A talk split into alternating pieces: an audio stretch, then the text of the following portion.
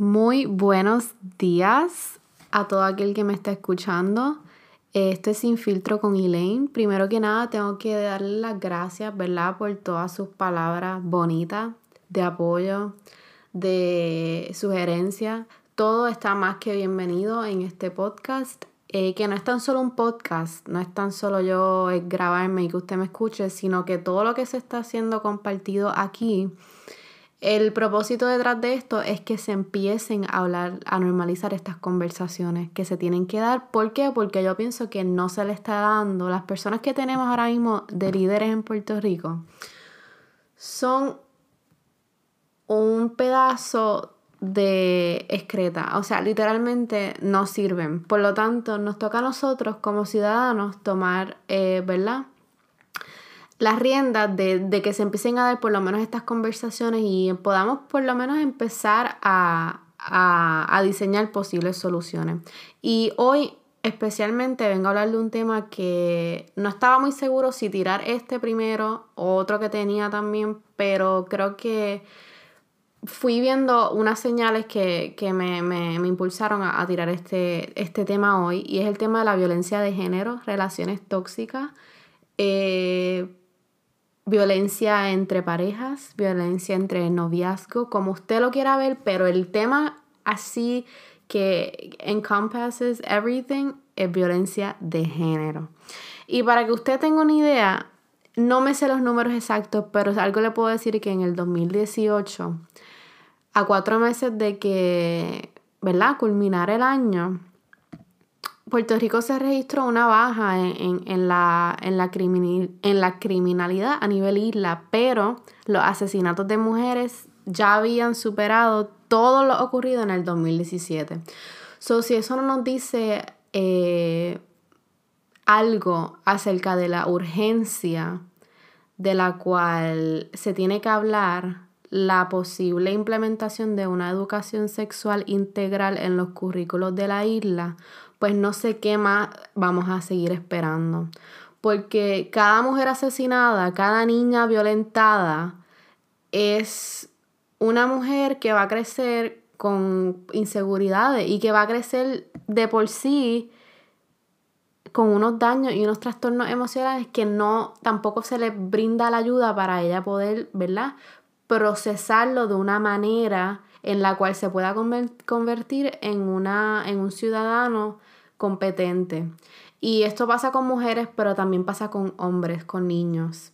Así es que cuando hablamos de violencia de género, siempre pensamos en, en violencia doméstica, en un hombre golpeando a su mujer. Y sí, eso es una buena porción, pero algo de lo que no se habla suficiente es la violencia, el abuso emocional entre noviazgos. Entre muchas de las víctimas son niñas de, o son jóvenes, vamos a ponerlo en términos generalizados, son jóvenes de 15 a 19 años. ¿Y porque esto a mí me preocupa bastante? Bueno, porque es que, o sea, este es el futuro de nuestro país, son nuestros jóvenes. Entonces, tras de que no se le está dando el enfoque que se le tiene que estar dando, ni el approach, pues me parece una situación que amerita mucha urgencia. Así que muchas veces la clave para empezar a atender estos problemas es cambiar el enfoque el cual se le está dando, me explico. Muchos de estos problemas se quieren atender rápido a, eh, criminalizando al, al, agresor, ¿verdad? Dándole más años de cárcel. Pero hay que empezar a ver estos problemas como un producto, ¿verdad? De una serie de ¿verdad? problemas que nunca se atendieron en la niñez. Entonces, si empezamos desde la raíz, podemos hacer esto un poco más sustentable. Así es que la clave está en empoderar a nuestros jóvenes a darse cuenta de estas tendencias y de, estos, de estos signs, de estas señales que hay que estar bien eh, ojo al pillo y bien pendiente para así protegernos y parar, ¿verdad? Estas dinámicas a tiempo. Así es que con eso dicho, me pareció curioso mencionar que 3 de cada 10 adolescentes son víctimas de violencia en el noviazgo. O sea, 3 de cada 10 adolescentes vocalizan que existe un, un, ciclo de violencia en el, noviazgo, en el noviazgo en el que están. Y 3 de cada 10 es un número, ¿verdad? Bastante real, pero sin embargo yo pienso que son muchas más las personas, las niñas o los niños, eh, hombres, mujeres, que son víctimas de violencia de género en una relación, pero muchas veces no tenemos, no contamos con los recursos o con ah, tal vez el conocimiento de identificar señales de, que esto se puede potencializar a algo más grande o que está pasando y que yo no me merezco esto. Eh, así que, ¿qué es tóxico como tal? ¿Qué es, un, es una relación tóxica? Porque yo siento, ¿verdad? Que, que esa es la, la, como quien dice, la palabra del momento. Todo, absolutamente todo es tóxico. ¿Por qué se dejaron? Ah, porque era tóxica o porque era tóxico o que esto es tóxico, no quiero bregar con esto, se acabó el asunto. Entonces me parece que la palabra tóxica se ha vuelto más bien una muletilla o, algo que nos gusta recostarnos eh, y utilizarlo como mecanismo como para zapatearnos de la situación o para deshacernos de la gente. Y tampoco es, es, es un secreto, ¿verdad? Que que las relaciones hoy en día no duran, pues por muchos otros factores que no voy a hablar. Pero sí muchas veces esto de la, del término tóxico se convierte en simplemente una excusa para no, no bregar con, la raíz del problema. Y la, la realidad es que las relaciones como tal no son perfectas. Vamos a empezar por ahí. Así que lo que diferencia como tal, que se puede convertir un comportamiento, y todos podemos también, debo decir, antes de dar detalle, todos tenemos el potencial de convertirnos tóxicos. Y más cuando no sabemos identificar que esto es tóxico, que esto, esto no me gusta, el ser humano eh, tiene una capacidad de adaptarse muy bien a las situaciones. Y es como un mecanismo, ¿verdad?, de supervivencia. Así que si uno se queda demasiado en este tipo de dinámica, es bien difícil como que blur the line entre quién está siendo la víctima y quién está siendo victimizado en una relación tóxica. Es decir, a veces es súper obvio quién es la víctima, pero en ciertos otros momentos eh, pueden ser, una persona puede ser ambas, tanto la víctima como el victimario. Así que si te has encontrado en algún momento eh, siendo parte de una dinámica así, pues es importante, ¿verdad? Eh, empower each other a reconocer que hay un problema y, que un problema, ¿verdad? Es una oportunidad para hacer las cosas diferentes. Así es que sobreutilizar el término tóxico, yo creo que ya está hasta de más. Porque me parece una falta de consideración a, las personas que realmente son víctimas de violencia eh, de género, de violencia entre parejas. Y, lo que te quiero decir es que lo que diferencia como tal una relación de sana dependencia, porque todas las relaciones son dependientes, creo que esa es la naturaleza, ¿verdad? De una relación, es este, esta idea de que, y puede ser una relación de amistad también, esta idea de que yo, yo estoy aquí para ti y tú estás ahí para mí. O sea, hay un cierto nivel de dependencia, gente. Pero lo que diferencia muchas veces de una relación de sana dependencia a una de codependencia, que es la que no queremos, la codependiente, dependiente, es cómo se manejan los conflictos que llegan de momento en toda relación. Cómo se manejan estos conflictos es lo que va a determinar si tu relación es tóxica o no es tóxica, si es de sana dependencia o si es codependiente. Así que en una relación de sana dependencia, que es la que todos queremos, eh, cuando llega un problema, pues la comunicación fluye bastante bien. Y aunque hayan problemas de comunicación, eventualmente si siguen eh, comunicándose y expresándose, hay un lugar en el cual se siente seguro ser tú y expresar lo que tú sientes y lo que tú quieres.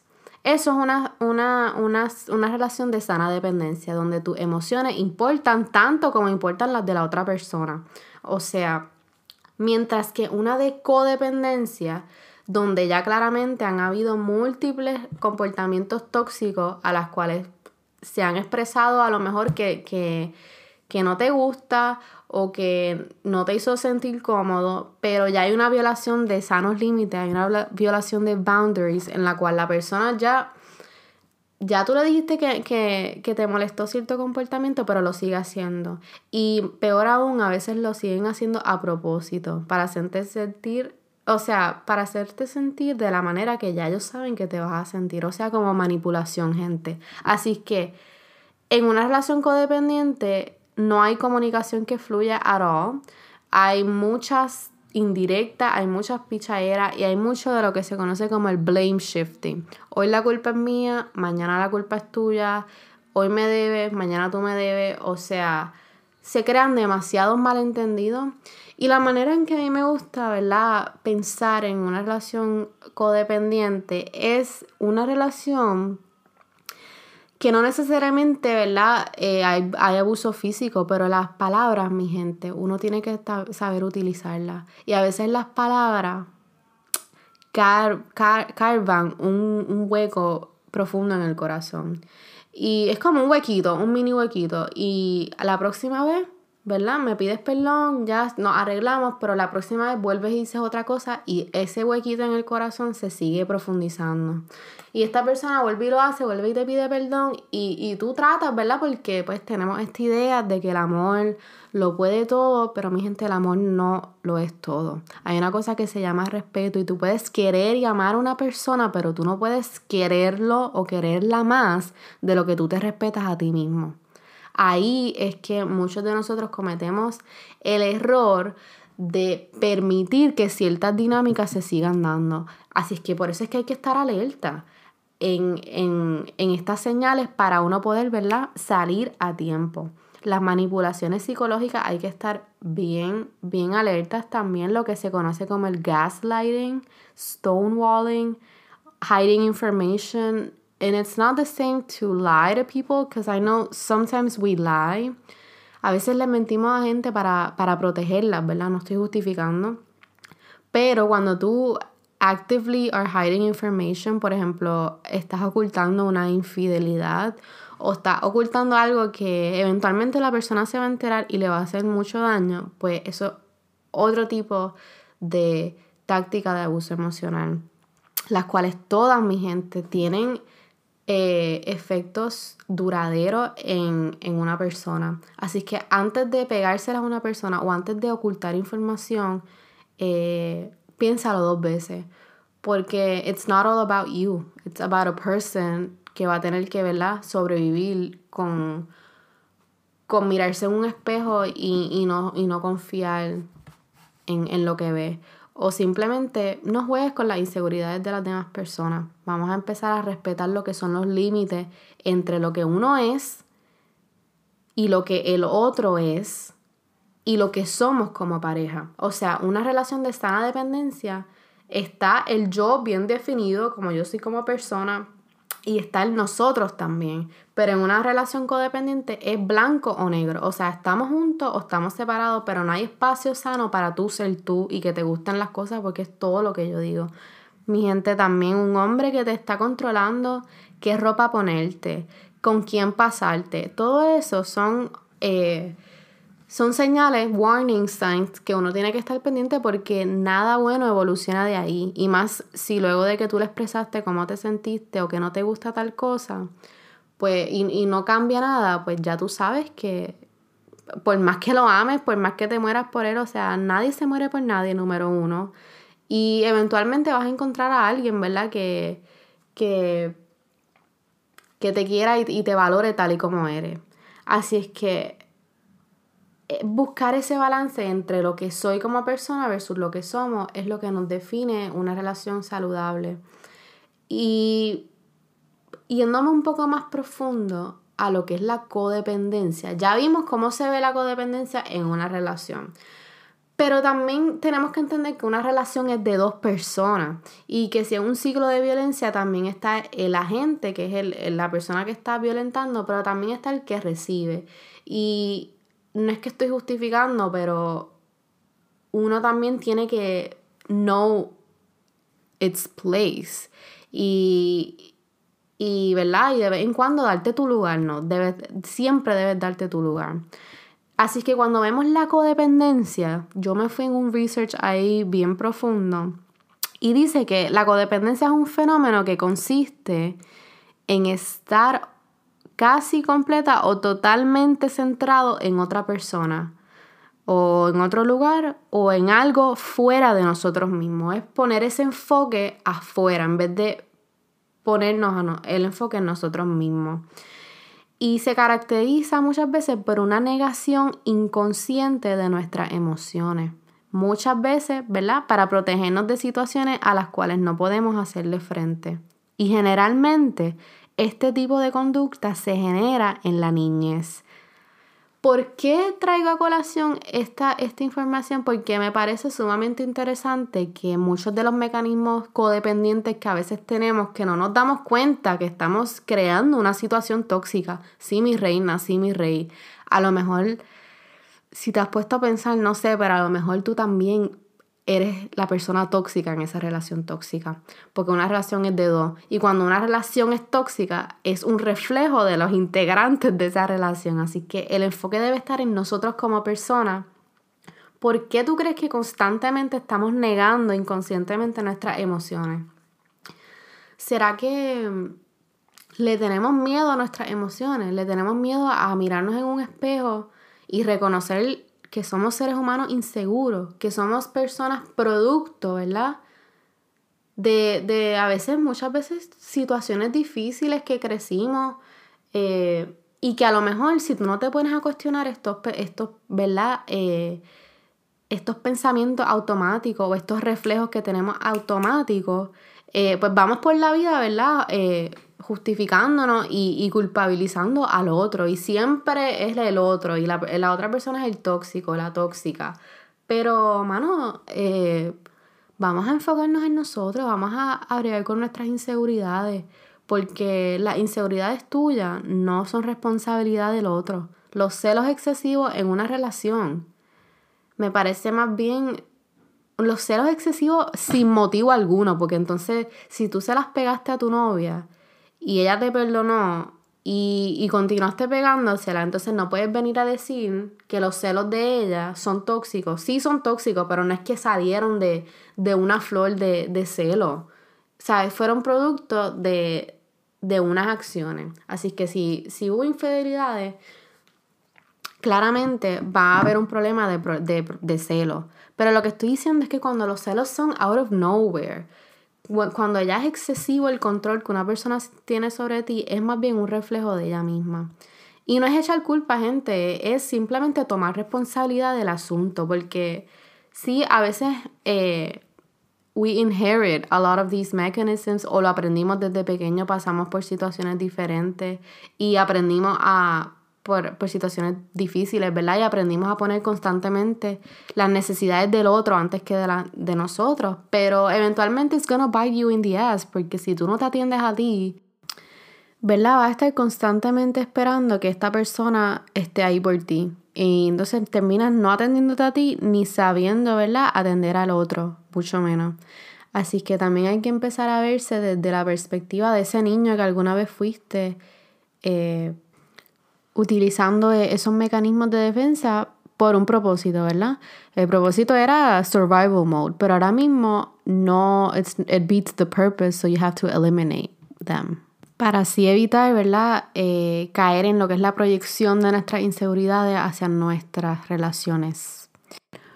Porque así es que vemos, ¿verdad? Que el problema de las relaciones de hoy en día es que la gente se junta, ¿verdad? Y, y se aferra literalmente se convierte en esta otra persona, pues porque le tenemos tanto miedo a ser nosotros mismos y a enfrentarnos y a querernos con lo bueno y con lo malo que buscamos para afuera, para afuera y para afuera y siempre estamos buscando un instant gratification, siempre estamos buscando, eh, ¿verdad? Tener ese, ese, esa gratificación de afuera, cuando la realidad es que la respuesta a todo está dentro de nosotros mismos. Y suena súper clichoso, lo sé, pero una persona que se conoce, una persona que sabe lo que trae a la mesa, que conoce sus defectos por igual, pero reconoce que esos defectos, tanto esas virtudes, es quien lo hace como persona.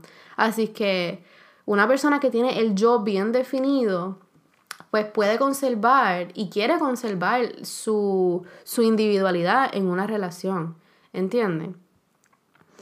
Así es que ¿verdad? Para recuperar el control hay que acordarse que tú no eres lo que te pasó o tú no eres lo que te hicieron. Tienes que acordarte de quién tú eres. Y, está bien, ¿verdad? Si, si aún no lo sabes pues eh, es súper eh, normal que, que, si eres joven, si tienes de 15 a 19, 20 años, todavía estás en ese proceso de conocerte. Y, y es por eso que las jovencitas y jóvenes de, de 15 a 19 años están más propensos a ser violentados en, en relaciones eh, de noviazgo por este mismo factor de la crisis de identidad. Y la crisis de identidad como colectivo, eso es algo que yo voy a estar tocando en otro podcast, pero más bien aquí yo quería eh, unir la idea entre lo que es la crisis de identidad a nivel individual y cómo esto nos pone, pone a ciertas poblaciones en, un, en una posición de, de vulnerabilidad y, debe ser la prioridad de, del país atender esto como un problema de salud pública, porque es un producto ¿verdad? de cosas que no se han atendido por años. No es que esto vino desde el huracán María, gente. Esto lleva años y años y siglos, porque Puerto Rico claramente nunca ha tenido la completa autonomía, o más bien me atrevo a decir, no hemos tenido los líderes correctos, o la estructura correcta, o el sistema correcto para que se prioritize este tipo de situaciones sociales y malestares sociales que llevan años. Puerto Rico nunca ha podido atender sus problemas de género por años. Así que que se entienda que esto no es algo que vino del huracán María, sino que esto lleva, esto es el producto, ¿verdad? De lo que hemos trabajado. Y, o sea, es esta idea de que, de, de que, la, de que tú eres dueño de otra persona o que tal vez las inseguridades del otro son problema tuyo. Es, toda esta idea y, y lo que toleramos y lo que no toleramos, eh, sin darnos cuenta, ¿verdad? Perpetúan este ciclo de violencia y estas calles sin salida. Así es que es importante, como ya les dije, eh, mientras más rápido uno puede identificar estas señales a tiempo, eh, pues mejor para ti es porque menos invierte en, esta dinámica que al final del día, ¿verdad? Yo creo que, todos hemos estado en una relación, tanto a nivel romántico o familiar o lo que sea, en la cual tú sientes que has dado ya más de lo que tienes. Y, y es como que seguir dando y dando hasta que un día el huequito que les estaba hablando del corazón es como que llega un momento, gente, que eso llega tan y tan profundo que que no hay vuelta atrás, ¿entiendes? Que tienes que esta persona, ¿verdad? Decide irse algún día como todo el derecho que tenemos todos de cambiar, de pensar, de evolucionar, de querer hoy algo y mañana querer otra cosa. Eso es un derecho que lo tiene todo el mundo, hombre, mujer, literalmente, no nos lo quita nadie. Entonces, esta persona algún día decide irse o decide cambiar la opinión y una parte de nosotros se quiere ir con ellos, ¿verdad? Porque invertimos ya es tanto tiempo en, esto que ya nos vemos reflejados en esa persona. Así que esa persona se va y literalmente te quedas con nada. Eh, así que si estás saliendo de esto, si, no, si ya lograste salir, te felicito, pero si tú no has logrado salir de esto, quiero que sepas que tienes que salir de esto y que tienes que tomar las decisiones pertinentes que no van a ser fáciles, van a doler, no se van a sentir ni correctas, pero tienes que pensar a largo plazo, vas a estar mejor. Porque como uno sale de una relación codependiente, una relación tóxica de mucho tiempo, uno sale con la autoestima por el piso, o sea, no existe la autoestima, no existe a healthy self-image, no existe self-worth, o sea, uno sale, wow, completamente drenado. Eres nada, pero eres todo a la misma vez porque no tienes identidad propia. Así es que es sumamente importante, gente. Y yo veo este error mucho más cometido por hombres que por mujeres. Y es que salen de una relación así y automáticamente rápido quieren estar en otra relación. Por la misma dinámica de querer huir a enfrentarse a sus inseguridades y a sus emociones. Van y caen en otra relación y eventualmente terminas atrayendo el mismo tipo de persona o la misma dinámica. ¿Por qué? Porque uno sale de una relación así very low on spirit. So, tu energía está bien por el piso, así que uno atrae lo que uno siente y uno atrae lo que uno es. Así que vas a seguir atrayendo gente con la misma característica. Así que es importante que salir de una relación así, estar solo por un tiempo, porque tú tienes que literalmente volver a conocerte. ¿Qué me gusta hacer sola? ¿Quién soy sin esta persona? Tienes que push your comfort zone, tienes que literalmente volver a nacer. Y es un proceso, gente, bien mágico. Es un proceso que los primeros meses siempre son los peores, pero después de ahí es, les prometo que que no se van a arrepentir porque, ok, a lo mejor pierdes a esta persona que, que significa tanto para ti, pero terminas ganando tanto y tanto, terminas aprendiendo de ti misma, te ganas a ti básicamente o de ti mismo. Así es que ahí es que debe estar el enfoque a solucionar este problema y es sanar la raíz del problema, lo cual es esta crisis de identidad que nos arropa, tanto en Estados Unidos, debo decir, como en Puerto Rico. Obviamente mi enfoque es Puerto Rico. Eh, Así que enfocarnos en cómo nos sentimos, hacerle frente a nuestras emociones, quedarte un rato con las emociones, siéntate a janguear con ellas, hazte preguntas, evalúate. No somos perfectos, gente, y la gente no nos pertenece. Si ella no quiere estar hoy contigo o si él no quiere estar hoy contigo, hay que darle ese espacio a la gente a, a, a evolucionar y a volar y a vivir. Y hay que entender también que cada cual llega a nuestras vidas en un momento bien en específico y, por una razón bien determinada. Si te pones a pensar, cada persona nos enseña algo de nosotros mismos que tal vez tú ni sabías que estaba allá adentro. Así que agradecele, ¿verdad? Pues por lo que te brindó en ese momento y, y reconoce cuando hay situaciones que tienen que pararse a tiempo porque si no terminas comprometiéndote literalmente todo lo que eres, todo lo que tienes. Es como hacer un pacto con el diablo, literalmente. Se siente bien, eh, instantly gratified, pero a largo plazo te hace mucho daño. Es como un mal negocio con, con tu alma. Así es que vamos a enfocarnos en, en, en nosotros mismos, en atender estos problemas, ¿verdad? Multidisciplinariamente, con diferentes perspectivas, diferentes enfoques eh, acuérdate que la gente no te pertenece, no nos pertenece. Y no tengas miedo a ser tú, o sea, aprende a conocerte de nuevo, eh, encuentra eso que constituye, ¿verdad? Tu, tu individualidad y, y, no tengas miedo a expresarlo, o sea, lleva eso a la máxima expresión. Y acuérdense de verdad que seamos pacientes, estamos rompiendo con años y años de ciclos de, de violencia y esto no va a ser fácil, pero sí es posible cuando eres auténtico, ¿verdad? Eventualmente vas a traer a alguien que, que resuene contigo. Así que esto es Sin Filtro con Elaine. Gracias por escuchar hasta aquí. Si tienes alguna duda, pregunta, aclaración, no dudes en escribirme por mi Instagram, por mi teléfono, Facebook.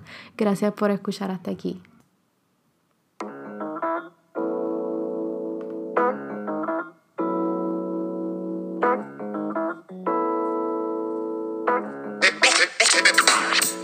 por qué nadie se atreve, dime nadie se atreve ya a hacer lo que les. Nadie se atreve ya y no sé por qué nadie se atreve. Dime por qué nadie se atreve ya a hacer algo decente, algo de música. ¿Y tú qué crees? ¿Qué es lo que esperabas de mí escuchar? Soy de esa gente que canta y no piensa, ni siente, ni ve. No, yo lo sé hacer, me sé expresar. La musa es mi razón de ser. Solo sé crear a mis sentidos fiel. Nada comercial y no sé por qué nadie se atreve. Dime por qué nadie se atreve ya a hacer lo que les llene. Acá nadie se atreve ya y no sé por qué nadie se atreve. Dime por qué nadie se atreve ya a hacer algo decente, algo de música. Aunque hay, hay una escena, hay una escena que no come cuento con la mierda comercial y no basa su musa en venderte, no. Solo en expresar sin miedo opinar de lo que pasa y lo que tiene que cambiar. Que cree en el arte puro y se mantiene real, porque nadie se atreve. No sé por qué nadie se atreve ya a hacer lo que les llene. Acá nadie se atreve ya.